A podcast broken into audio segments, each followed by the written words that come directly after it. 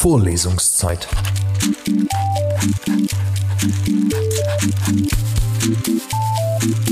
Der Geschichten-Podcast für jede Gelegenheit.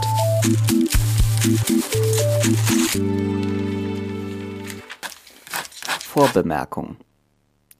Die deutsche Übersetzung der Kurzgeschichte Der Mensch, der seine Überzeugung verlor, erschien in der Anthologie von Ivan Sankars Literatur mit Übersetzungen in Fremdsprachen, ein Projekt des Zentrums für Slowenisch als Zweit- und Fremdsprache der Philosophischen Fakultät der Universität Ljubljana und Slawistik-Fakultäten weltweit. Es wird zuerst das slowenische Original gelesen, darauf folgend die deutsche Übersetzung. M. 94 Čas za branje.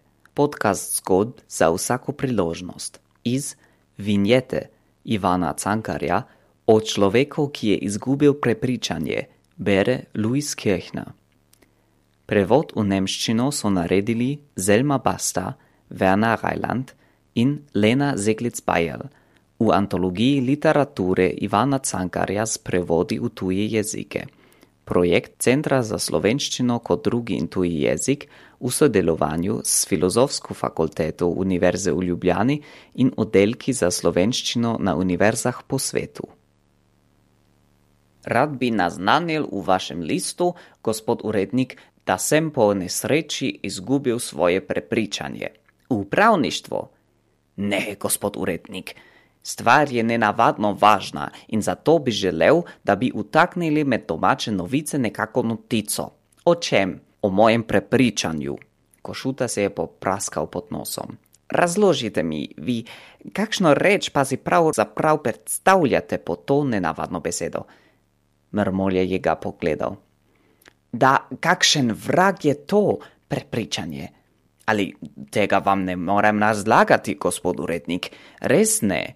Nisem se učil logike in zato ne znam definirati prepričanje. Prepričanje, to je tako neka stvar, ljudje jo imajo pri sebi, kadar jo rabijo.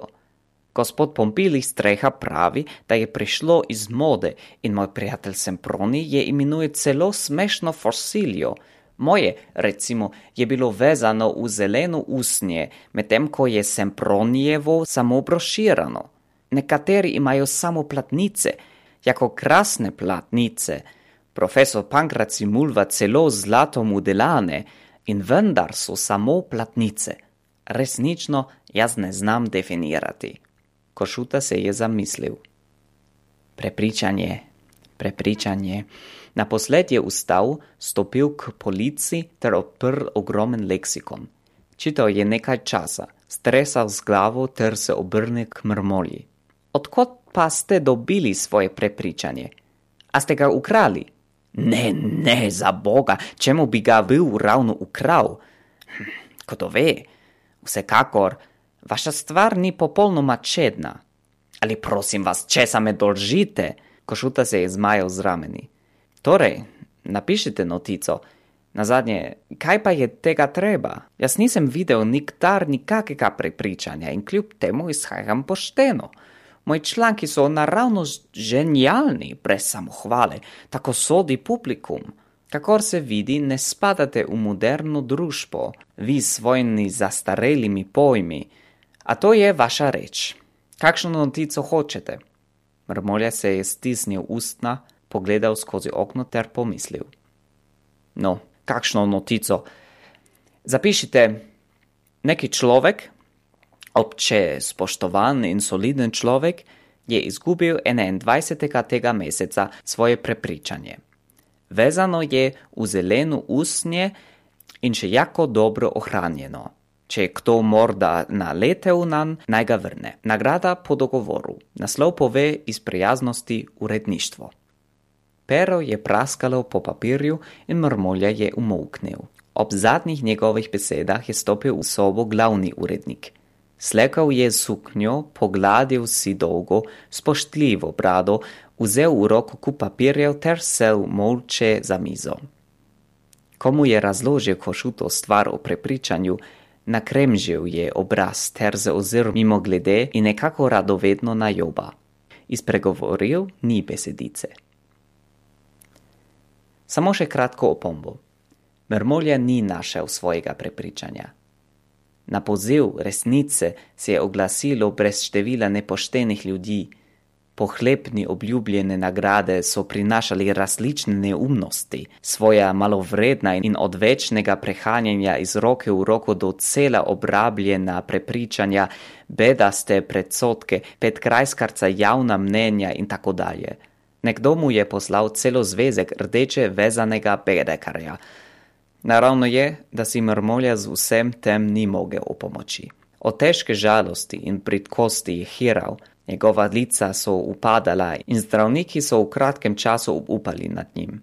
Omrl je o svetih treh kraljih in krasni pogreb je pričal o njegovi splošni priljubljenosti. Aus Ivan Cankar Vignette Der Mann, der seine Überzeugung verlor aus dem Slowenischen von Selma Basta, Werner Reiland und Lena Seglitz-Bayerl. Gelesen von Luis Kirchner. Ich würde in Ihrem Blatt gerne bekannt machen, Herr Redakteur, dass ich unglücklicherweise meine Überzeugung verloren habe. In die Verwaltung? Nein, Herr Redakteur, die Sache ist ungewöhnlich wichtig und darum möchte ich, dass Sie unter die Regionalnachrichten eine Notiz platzieren. Worüber? Über meine Überzeugung. Koschuta kratzte sich unter der Nase. Erklären Sie mir doch, was für ein Ding stellen Sie sich eigentlich unter diesem ungewöhnlichen Wort vor? Marmolja sah ihn an. Also was zum Teufel soll das, eine Überzeugung? Aber das kann ich Ihnen nicht erklären, Herr Redakteur. Wirklich nicht. Ich habe keine Logik studiert und kann es daher nicht genau definieren. Überzeugung. Überzeugung, das ist so eine Sache. Die Leute haben eine, wenn sie eine brauchen. Herr Pompili zum Beispiel sagt, die Überzeugung ist aus der Mode gekommen und mein Freund Semproni hat eine Überzeugung als lächerliches Fossil bezeichnet. Die meine war in Vorlesungszeit.